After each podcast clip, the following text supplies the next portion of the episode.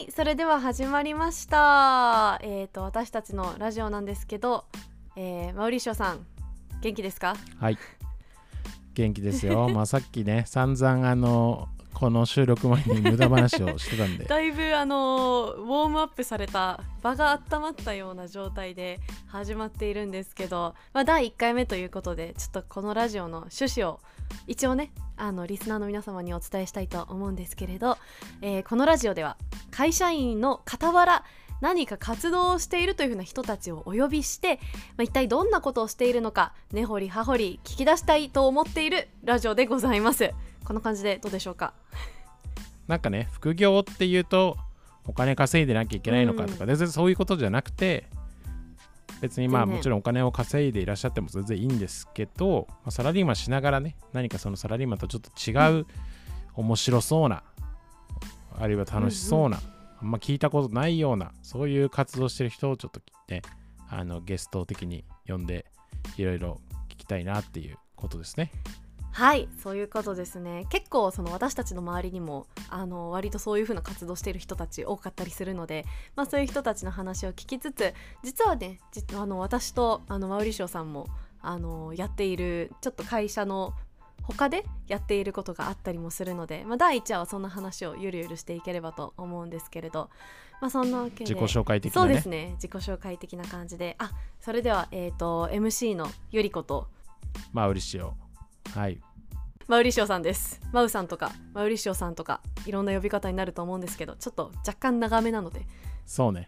はいそんな感じですがじゃあ自己紹介といきますかまああの自己紹介できる範囲でマウさん、はいお願いしてもいいでしょうか？そうですね。マウリシオと言います。僕は実はここで一緒にあの話をしてくれてるゆり子と、えー同じ会社の同僚になるんですけど、まあ同僚でやっていきながらちょっとこういうコンセプトでいろんな人の話聞いたら面白いよねみたいなので、あの2人でねいろいろ話しててこういうのやろうって決めたんですけど、うん。まあ各いう僕も実は会社員しながら今あの NGO の役員をしていまして、まあ、実はこの間もねその NGO の、まあ、出張ですね。海外にも行ったりして実際に集めた寄付だったりとかお金をどういうふうに使ってるのか見に行ったりとかしてます。でうん。別にあの NGO の理事っていうとなんかすごいなんて言えばいいんですかね。金の匂いがしそうだなって思う人もいると思うんですけど あの全然そんなことないですね。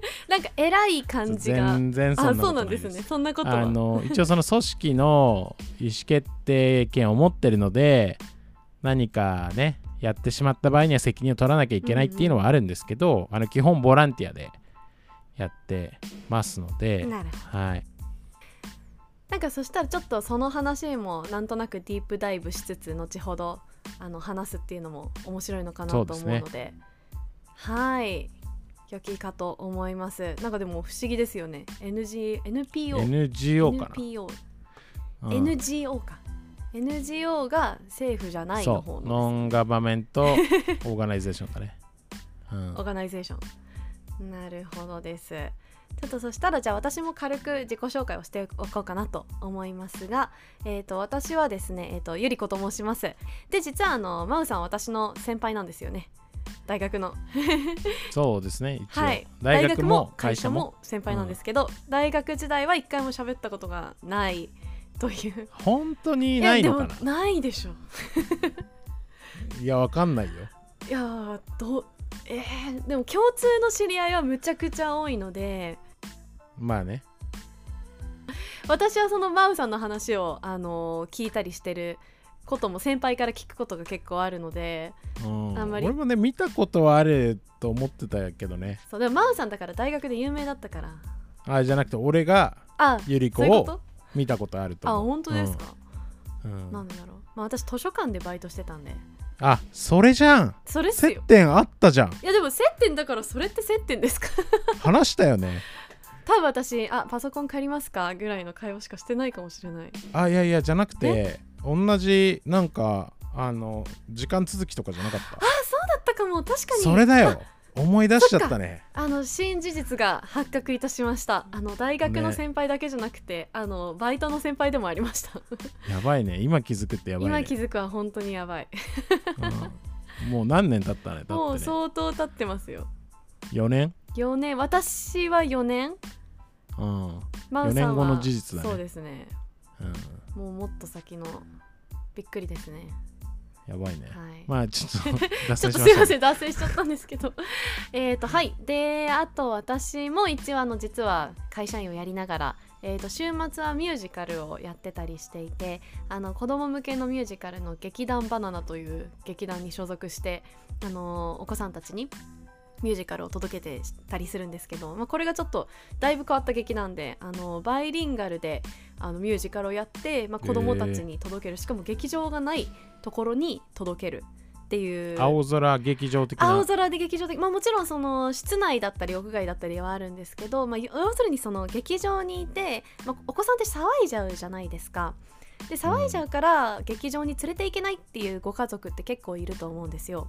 でそういう家族にもミュージカルをそ届けていきたいっていうその意思を持ってできた劇団なので、まあ、そういう風な活動を、まあ、ちょっとゆるゆるやりつつって感じですね。なるほど。あれに似てるね。あのバイオリニストの高島さんだっけ？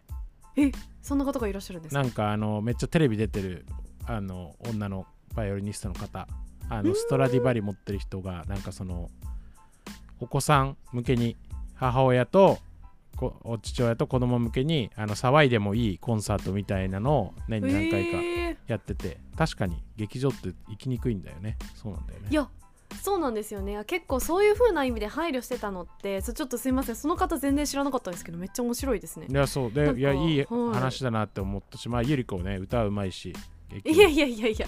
いやそれ言い出したらマウさんめっちゃ歌うじゃないですか。いやいやいやちょっともうその話やめましょうかね あちょっと一旦ね、はい。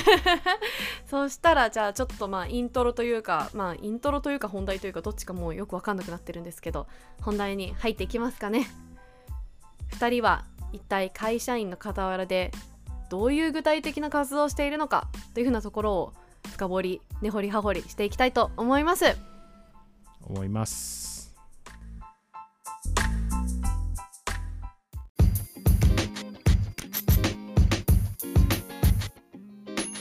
では。どっちからいきますかね？そうですね。どうじゃあマウさんいっちゃいます？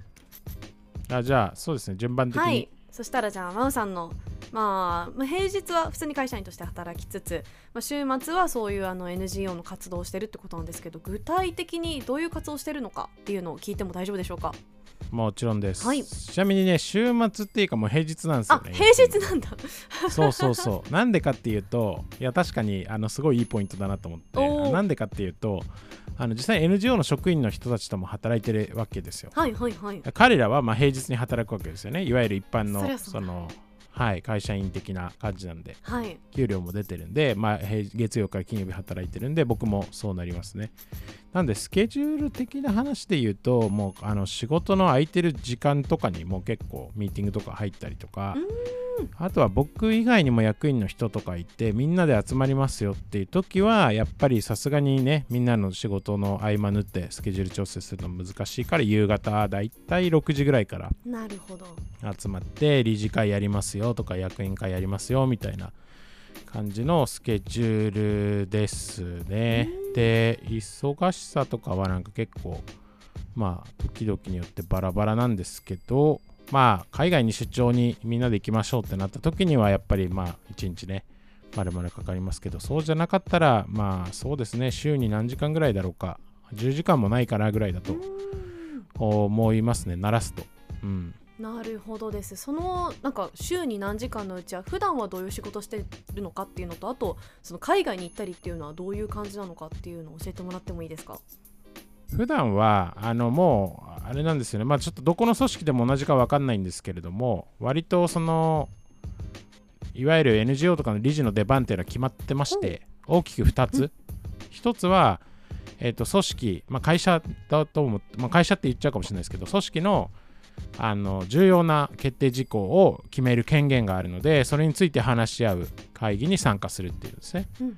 でそれはですねそんなに回数はないんですね。毎週とかやらなくて、えー、23 3ヶ月とか4ヶ月に1回ありますのでまとめてまあ3時間とか話したりします。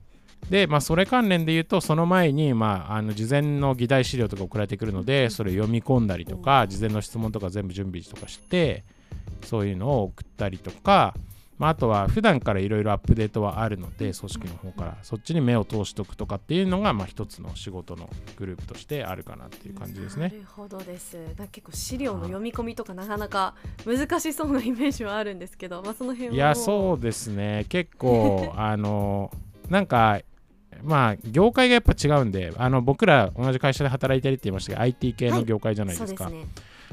なんで、まあ、使う言葉とかうん、まあ、資料の体裁とかも全然違うんでやっぱ最初は結構大変でしたね。なんか質問も細かいことにが気になっちゃったとこはありますね。なるほどうん。なるほど。結構慣れが必要っちゃ必要ですけどでもそういう意味だと会社員やりながら別の業界を見れるっていうのはちょっと楽しいですよね。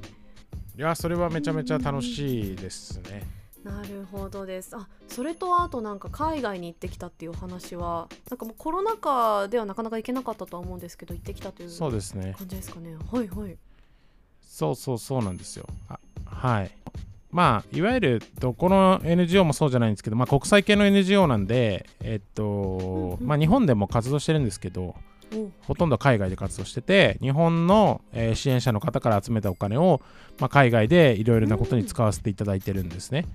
で実際やっぱそのやっぱ現場を見ておくっていうのはかなり重要なことなので実は僕は理事になったのが2020年なんでこのココロナが入ってからなんですよ。なので行けてなかったんでついこの間8月かにあのまあそろそろ出張とかもできるようになったんでどうですかっていう声かけいただいたので行ったっていう感じなるほどで。コロナ禍だったから理事まあ理事だったけど行けなかったみたいな状況だったんですねそうですね。あとはあの実はこれも結構珍しくてあの理事になる人って大体そういうあの国際開発系に詳しい人とか、うんあとあえてそうじゃない人とかを配置するですけどまあ僕はあえてそうじゃない方の 人間だったのであのそれもあってちょっと優先的にどうですかってお声かけいただいたっていうのはあると思います。な。るほど。ちょっと知見を広げてこようみたいな。そうですね。まあなんか僕のバックグラウンドで実際の現場見てどういうふうに感じるのか意見を聞きたいですっていうのが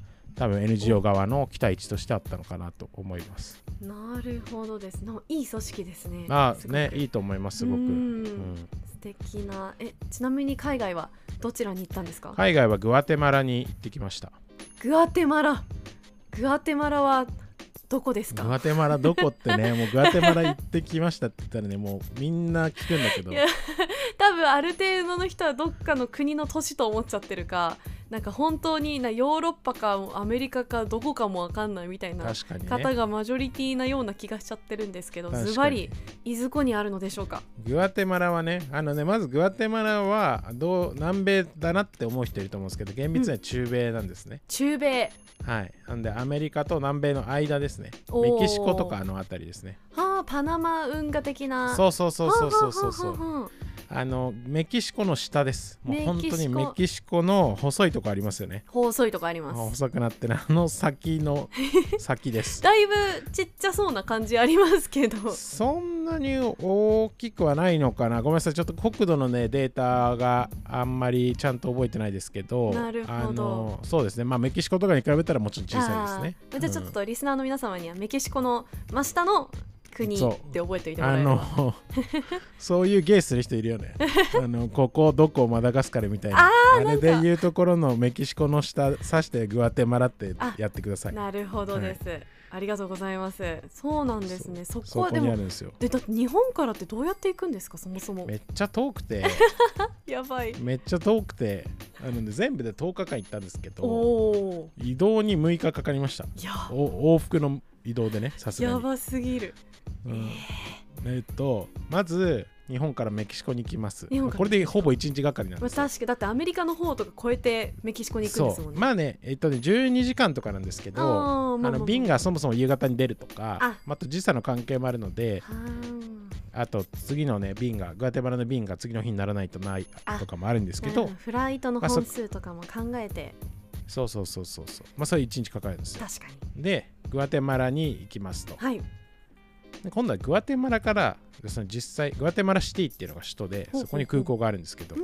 そこから実際そのお金とかね支援を届けたいところってやっぱ都市部ではなくて農村部なんで確かに。遠いんですよ。遠遠いっていうか距離はそこまででもないんですけど道があんま整備されてなくて。確かに。その交通の便がそんなにその整備されてないみたいな全然整備 僕はもうあの帰ってきて日本のねアスファルトのなんとスムースなことか あの凹凸がない感じにすごいねあの感動しましめっちゃすごい日本のアスファルトの凹凸のなさに感動する人っているんですね。たうんもう本当に感動した。やば。そんなにボッコボコだったってことですか、ボッコボコなとこもあるしボッコあのねアスファルトがあったとしても、はいはい。クラックって言うんですけど割れてて欠けてるところあとかやっぱあったりとかしてなるほど。まあねそういうのがないことが本当に素晴らしいかっていうと分かんないけど、まあ確かに、ね。む 無駄なんじゃないの？みたいな話もあるかもしれないけど、うんそんな細々としたところ直さなくてもええやろみたいな。そうそうそう、まあ、あと普通にアスファルトないところはもうねやっぱ雨とかでうん。確かもにう道が変わっちゃうから。か結構ねあの実際雨季だったんですけどやっぱね、うん。雨で道がダメになってみたいな感じで全然スケジュールはね一回もオンスケジュールにならなかったです。オンタイムにならなかったですね、えー。それ結構日本だと本当になんかブチ切れちゃう人がいそうな案件ですよね。ね。山手線なんか一歩遅れただけで切れてる方とかいらっしゃるんで。確かに。でもまあ1本遅れてもさ数分じゃない？まあ確かに。そういうレベルじゃないからさ。そういうレベルでもうだから半日遅れるとかそういうレベルですもんね。そうそう。結構普通にね遅すごいれちゃったから。なんかテレビとかで聞くような世界観ですね。うんそうね実際なんかどんな感じでその農村部を見たってなかなかグアテマラの農村に行ってきたっていう人あんま日本でもいないと思うんです。そのマウさんの感想とかを聞きたいんですけど。いやそうですね、やっぱ観光しないと思うんで、うん。まあでも僕はあの僕も南米出身なんでなんとなくその地方の農村の感じは分かってるんで個人的にそんなにサプライズはねやっぱないですけどそうそっかそマウさんはねう南米出身出身っていうか何歳ぐらいまでとか。一番最初に日本来たのは生後3ヶ月とかなんで別に。じゃあ割とまあがっつり日本がっちゃ日本ですけど。でもまあ行ってはいるからね、はいはい。まあそうですね確かに。親戚とかいたりするといけますもんね。そうそうそう。初めての経験ではなかったんですけどでもやっぱちょっと見る視点が変わってなんでかっていうとただ田舎だなって思うだけじゃなくてこんなまあちょっと言葉悪いかもしれないけど偏僻なというかいろんなものへのアクセスが限られてるところに学校がなかったところで学校ができたんだなっていうことがやっぱりねすごくリアルにわかるというかほど。多分あの普通に雑誌だったりとかわかんないけど動画とかで見るのってやっぱできましたよっていうところなんですけど実際に行ってみるとその周辺情報からねその価値がねもっとよくこんなわかるというか。ところにできたんだっていうその追加の情報がの結構情報量が多いってことなんですね。やっぱ行ってみると。そうなのよ。こんな道路も整備されてないところにまず学校っていうか、まあまあまあまあ。当たり前なんだけど学校の方まあが優先されるべきだと思うけど、うん。個人的にも。そうそうそう。とはいえねでも道路が整備されてないわけですよ、まあていうかその政府としてもおそらくそこまでまあ回す経済的な余裕がないと。うん確かに、まあ、だから優先順位つけなきゃいけないってことですよね。そういうとそうそうそうそうそうなんですよ。でそういうところに学校ができたっていうことの重大さがあの、まあ、まずその現地の人から話を聞かなくても行くまでにもう分かるというかある程度。度それはねやっぱね実際行ってみて分かることでし百たね。分は一見にしかず的な、一見にしかず。いや本当にそうだと思った。まあでもそのスケール感は確かになんかそれこそ、まあ、NGO の方々もそれこそニュースレターとか、まあ、いろんな記事とか出してたりはしますするとは思うんですけどでそれで伝えるってことも大事なんですけどやっぱり実際見に行くっていうのはかなりインパクトがでかいっていうのを感じたってかことですかね。いやそうですね。全然違うなと思いましたね、まあそれどこまで届けるかって話あるんですけどなんか個人的にはもうちょっとねなんかそもそもそこに行くまでめっちゃ大変でしたみたいな情報とかも あ乗っけてもね俺いいと思うんですけどね。全然良くないですか？それはそれうで。んなんうかそういうの知りたいです。そうね。うん。うん。ありありだと思います、うん。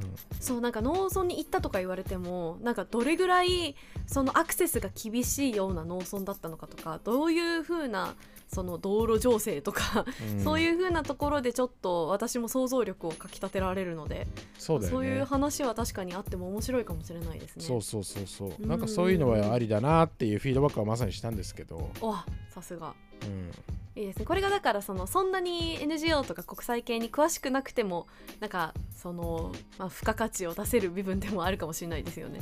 そうですね、うんうん。まあまあまさに僕はまあそういうとこ全然期待されてないというか、うんうんうんうん。それはプロがいるんで、うん。そうじゃなくてっていう立場で。でもそれだから会社員やりながらっていうその文脈に合わせて考えるとすごい面白いですよね。その会社員って何かそのスキルを持っていないとできないような気がしてしまう人多いと思うんですけどそんなに持ってなくても意外と持っていないことの付加価値みたいのがあるってことですもんね。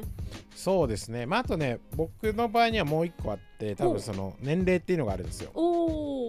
何かっていうとその NGO は子供とか若者を支援対象として結構あの目標に掲げてる NGO なんですけど、うんうん。でもやっぱり意思決定はどうしてもベテランというかベテランって言ったらあれですね。うん。あの経験のすごい多い、まあ、結果としてだから年齢も上になってくる人が意思決定してることが多いけどそれって本当にいいんだっけっていう話が、まあ、10年ぐらい前からその NGO でなるほど。そのサポートしてる年齢とその運営してる年齢のその差がどんどんギャップがどんどん開いてっちゃったという。そうですね、まあギャップ開いてったって多分ギャップはもともとあったんだけどあってよかったんだっけっていう話になって。確かにそう。なんで、まあ、そういうのもあって入れていただいてるっていう部分はあるんですよね。うーんなるほど。若者の視点をみたいな。そうですね。おーいいですね、なるほど。あでもやっぱりその活動をしててなんでしょう社会人人生というかその会社員になって会社員のその生活とかにプラスになったこととかってあったりしますか？めっちゃありますね。え？あどんなのー感じで？一個はまずその偉い一応その偉いえさっき偉くないって言ったんですけど まあまあまあ偉いっすよ。ちょっと分かりやすく言うもう一回ちょっとねあの矛盾しちゃうようんですけど、分かりやすく言うと偉い人たちが出る会議ってどんな感じなのかなみたいな。あー確かに。若手はちょっと見れないですもんね。ね、職種的にね例えばあの戦略コンサルやってますよみたいな人とかは見れると思うんですけど、確かに。でもまあお客さんお客さんっていうかその、うんね、第三者として見るわけじゃないですか。じゃなくて自分が責任を負うかもしれないと思って参加することってまあなかなかできないというか、そうですね。まあもちろんね自分で起業してっていうのはあると思うんですけど起業していきなりさそんな何十億円も扱うことはないんですよね。さすがに。そうそうそうそう。そうですよね。だからそこがねやっぱね面白かったですね。あのー。あ意思決定する人とか経営者だったらこういう情報が欲しいなっていうのがお分かるんでなんかまあ営業とかしたら多分生きるだろうなって思ってたら、まあ、ちょっと今もともと営業だったんですけど今営業じゃない。営業っちゃ営業なんですけど。まあまあまあまあ。そうちょっと違う部署に行っちゃったんでまだそれは使えてないんですけどでもすごくよく分かるようになりましたねそれは。えーでもなんかそのマネージャーとかディレクターとかが何考えてるか分かんないって思う時って結構ある私は結構あるんですよ。確かにね。そうそういう時にそのなんかあの他の会社でも、まあ、組織でもちょっとリーダーシップポジションやってみるとなあこういうふうにその決断が下されてるからこういう情報が実は欲しいんだみたいな情報が得れるっていうのは、そうそうです。まさにそういう感じなです。あのゆり子が言ってくれたみたいにうんうんうん、意思決定するにはどういう情報が必要なんだっけっていうのをやっぱ毎回考えないといけないんでしかも限られた、ね、時間であの意思決定しみんなで議論し尽くししなきゃいけないんで。確かに。そうなんですよ。だそれはねすごいね会社員としても生きると思いますし。あの営業じゃなくても今ゆり子が言ってくれたみたいに自分の社内での、まあ、政治って言ったら言い方あるかもしれないですけど、まあ、もっとこうであの活躍できるようになるためになね、一つのこう考えというか軸としてうんうんうん。役に立つだろうなって思いますね。わあすごいこのラジオめちゃくちゃいいこと言ってるじゃないですか。なんか図らずも、図らずも。ねこんなにビジネスコンテクストにするつもりはなかったですけど 確かに。ちょっとじゃあ次の私の話でもうちょっと偏差値下げて話しますか。いやー偏差値と言わずにねもうちょっとなんかちょっとエンターテインメント寄りに行きましょう。エンターテインメント寄りで次は行きたいと思いますねが、ぜひゆり子がどんなことしてるかもうちょっと教えてください。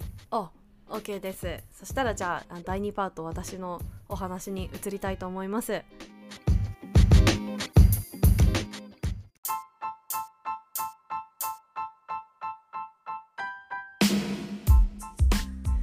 えー、と私はですねあの、まあ、週末ミュージカルやってるっていうふうに言ったんですけどまああの本当ミュージカルオタクでまずなんかその話をちらっとしようかなっていう。まあ。大丈夫？その話長くならない？長くなりそうなのでカットしましょう。ちょこちょかいつまんで。まあでもかいつまんで話すとそもそも6歳の頃からミュージカルが大好きでまあそうなんだ。いやそうなんですよ。だから私、まあ、今26歳なので20年間趣味が変わってない女なんですよすごいね。すごくないですか？そう。いや好きなのは知ってたけど20年とは知いやらなかった。そうマジでもうミュージカル愛実は今年で二十歳を迎えるんです。すごいね。そうなんですよ。成人式やろ。いや本当にもうねやっぱり最初に見たミュージカルアニーだったんですけどミュージカルアニーあの孤児のあのお話の Tomorrow のやつ Tomorrow のやつ。そうですそうです。毎年あのオーディションが過激なやつですね。過激ななんんだ。かあれ過激ですよ。なかなか面白い。あの、まあ、それをまあ初めて見て、まあ、同年代ぐらいの子供たちが出てるミュージカルだったのですごい親近感もありましたし何よりも楽しくってもう稲妻ドーンって落ちた気持ちだったんですよ。でもそっから劇団四季とかを見始めてで実はちょっとあのラッキーなことにあの父親の転勤でニューヨークに行けることになっておお3年間ミュージカルもうもう本場ですよ。もう見たい放題するっていう。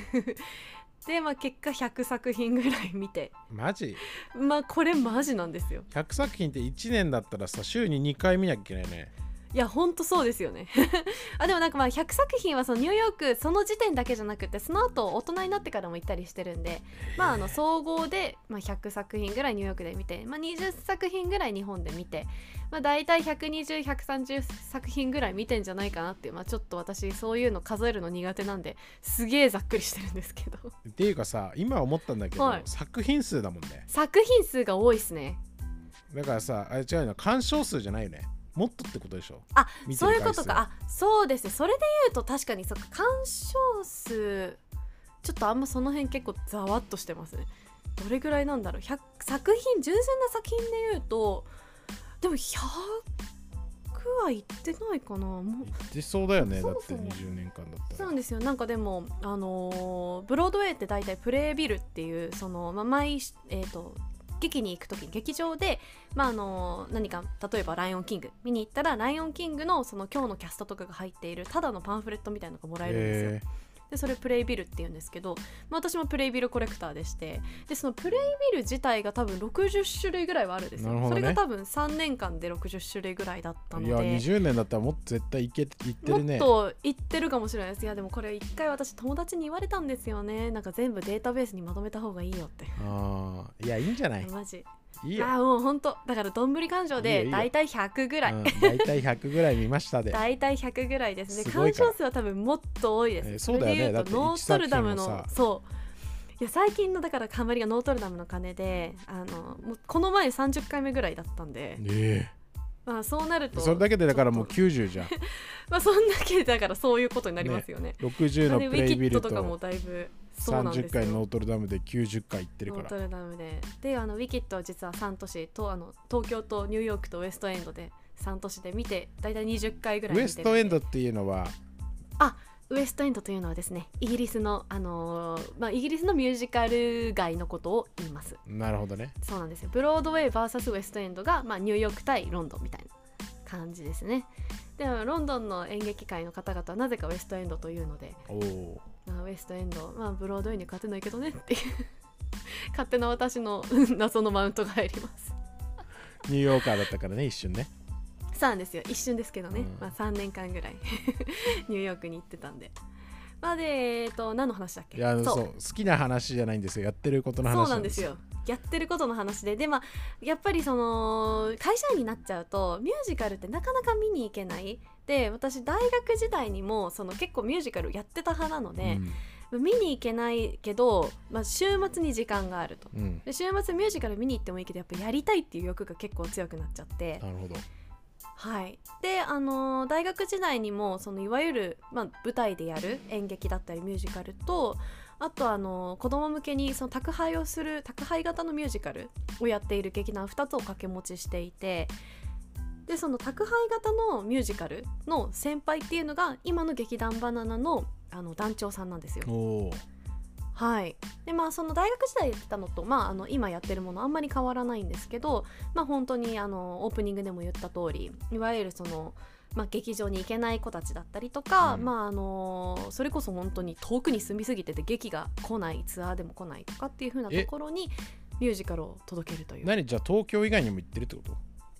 バッチバチに東京以外にも行ってますよ。そうなの？グアテマラは？グアテマラ。東京いやいやグアテマラだからコネがあるなら行きたいっすよ。本当？いや本当にあのそれこそ、ま、あの実は台湾とか韓国とかも行ってえますし。海外行ってんの？いや実は海外公演してるんですよ。あと北京も行きましたし。あとそうです日本とかだと、まあ、東京以外だと福岡とあと長野山梨と千葉とかも行きますすしごいね。いや本当そうなんです。飛び回ってて。まあ、本当にコロナ前は割と1ヶ月に1回ぐらいはあの公演してって感じでやってたのですごいそれは楽しくってやっぱり会社になると大きい声出せないじゃないですか。大きい声まああのうちの会社にはいないけど 出してる人いるよね多分怒鳴ったりして、怒鳴ったりとかは確かにあるかもしれないですけどやっぱりその気持ちよく声を出してうん。っていうのは なかなかないっていうの感じなので。でそうね。二次会のカラオケうんとかだけだもんね。い、やほんと二次会のカラオケとかだけ。まああとやっぱりそのなんだろう人前でパフォーマンスをしてでしかもそれがその集中力が結構切れちゃうすぐ切れちゃうような子どもたちほんと6歳ぐらいターゲットなのでそういう子たちのそのまあアテンションをいかに握るかみたいな。ところが結構私の中ではあのー大事に思っている、まあ、劇団やってて楽しいなって思うポイントでして。なるほどね。子供がお客さんだからってことなのか。そうなんですよ。でもなんかいわゆるその皆さんが考えてるようなその舞台があってとかあの照明があってとかそういうのも全くなくてもうちょっとあのまあ、あのちょっとしたホワイトボード的なものを置いて、まあ、その裏に隠れる みたいな感じでやってるのでへえいいもねそうそうそう本当に手軽なんですよ。スーツケース一つで公園に行きます。それめっちゃいいじゃんそうなんですよ。手軽なんです。でもやっぱりでもやあの子供たちがどういう反応する子たちなのかっていうので全然公演の質とかあのタイプが変わってきてもう例えば私が悪役をやってる時とかが一番あのそれがよくわかるんですけど悪役やってる時ってその子供たちにむっちゃ狙われるんですよどういうこと？もう見てくるの？子供たちが。いや見てくるとかじゃないんですよ。もうアタックされたりとかするんですよ。え攻撃されんの？攻撃されることありますよ。直なん接かそうなんです。なんか一つその「不思議の国のバナナ」っていう公演があってうんまあ、それであの「不思議の国のアリスの」まあ、あのスピンオフみたいな作品なのであの私がまあ悪役っていうと、まあ、クイーン・オブ・ハーツあの女王ん？なんだ？ハートの女王まあねね見た見たことないんだけどね、うん。そうですね。あそうそうなんですよ。あのハートの女王っていうのがまあ悪いやつでいて。であの、まあ、そのハートの女王っていうのがアリスが持っているあのマジカルバナナを奪っちゃうんですよ。おピカピカしたバナナなんですけど。でそれ奪ってそれを取り返すみたいなあのざっくりとそういう物語なんですけど、まあ、そのバナナ持って登場した瞬間に「返せ!」みたいな感じで襲ってくる子たちがいたり。こいつだよこいつみたいな。そうそうそうそう。こいつから取ればいいんんだよみたいな。そうねでも逆にその参加型なのでもう全然声とか出してもらっていいんですよ。子供たちに。でだからそうな一緒に踊ったりとか一緒に歌ったりむしろ子供に参加してもらえないとそのクイーンからあのバナナ返してもらえないみたいな構造になってるので、なんかそう一緒に応援してくれたりとかしてくれなきゃいけないんですけど結構シャイな、まあ、あの子供たちに当たった時にはまあいかにその子供たちに乗ってもらうかとか。まあ、あのいかにそのお母さんたちのなんて言うんでしょう牽制を離れてあのざもうものすごいパワーで遊んでもらうかみたいなっていうのをこう施したりっていうのがあるのでまあ結構その両極端をこう行ったり来たりするのが割と楽しくって演じ分けも面白いし子供たちが今それを楽しんでるのか楽しんでないのかこうシャイなだけなのかつまんないのかっていうのがだんだん目を見るだけで分かるようになってくるっていうね。謎の能力がつきました。子供に何でも売れるねじゃ何でも売れるかもです。あ、うん、えいいね。やっぱさその劇場とかって子供でもさ結構ある程度年齢いくとさ静かにしてなきゃいけないとこなんだみたいな。いやそうなんですよ。思ってさね一応やるじゃん。でもやっぱ我慢できなくなってさ、そうそうそうそうそう。なんか察しちゃって静かになっちゃうのがかわいそうなんですよ、だって遊び盛りじゃないですかやっぱり6歳とか5歳4歳ぐらいの子たちって、ね。でミュージカルで楽しい歌とかやってたらそれは自然と踊り出したくなるしその気持ちをそのなんて言うんだろう踏みにじってはいけないような気がするので こういう形で参加型でミュージカルできるのは私はすごい楽しいなって思ってます。いや本当そうだよ。なんか、うん。てか大人もやりたくよね。あそう。本当そうですよね。うん。ね。なんかそういうのあったらいいのにね確かに。まあでも私たちがだから通ってた大学ではありましたけどね。あそうなの？そういう。えそうですよ。あのその劇団があの子供たちに公演をしに行くまあ1週間ぐらい前そのう私たちもその大学の時にツアーとかしてたんですけどそれこそ福島とか行ったりその予行演習的なのを大学生向けにやるんですよ、えでも大学生を目の前目の前にいる大学生を4歳の子供だと思ってめちゃくちゃこうアプローチしていくみたいな「あれ？何々くんはこんなの持ってるの？素敵だね」みたいな。ー、やばいねそれ。やばいですよ結構。なかなか特殊な経験をしましたね。いいね。いやでもすごい楽しい、まあなんか俺の想像してたのはもうちょっとその大人向けの誘い方だけど。まあ要するにその子供っぽいコンテクストじゃなくて大人向けのコンテクストでもあったらあいいのになっていもそうれめちゃめちゃ面白そうですね。なんか、うなんか要するにさそのお祭りとかで子供向けにやるやつとかさ、はいはいはい。あとはその教育テレビ系のさそういうコンテクストじゃん。確だけどそれが大人でもできたら本当はって楽しいと思なうんんだよな。かでもニューヨークで私一回コメディクラブに行ったことがあってなんかあのインプロビゼーションいわゆる即興でコメディをやるみたいな。スタンダップコメディ的な的なことですことなの？ちょっなんかちと違うのか。ょっとなスタンダップコメディなんか私一人のイメージがすごいあるんですけどそれはなんか4人ぐらいが出てきてでまあそこでなんかお客さんからなんか「Give me a verb」みたいな動詞を1個ちょうだいみたいな感じでなんかとかあのなんかの音をちょうだいみたいなっていうのでそういうお客さんからもらった情報を組み合わせて5分ぐらいで劇を作ってえ演じるみたいな。大喜利だねじゃあ。お客さんが参加できるお客さんが参加できる大喜利みたいな。ちょっと、へーそうですね。それに近いような経験はしたことがあります。だいぶ面白かったです。あと能力が高い、あるんだねじゃあ。ありますね。ます。でも日本でそれ聞いたことあんまないんであるのかな？え作ったら？ーやったら。劇団バナナで劇団バナナで。劇団バナナ大人バージョンみたいな。大人バージョンみたいな。感じで確かにできたら面白いかもですね。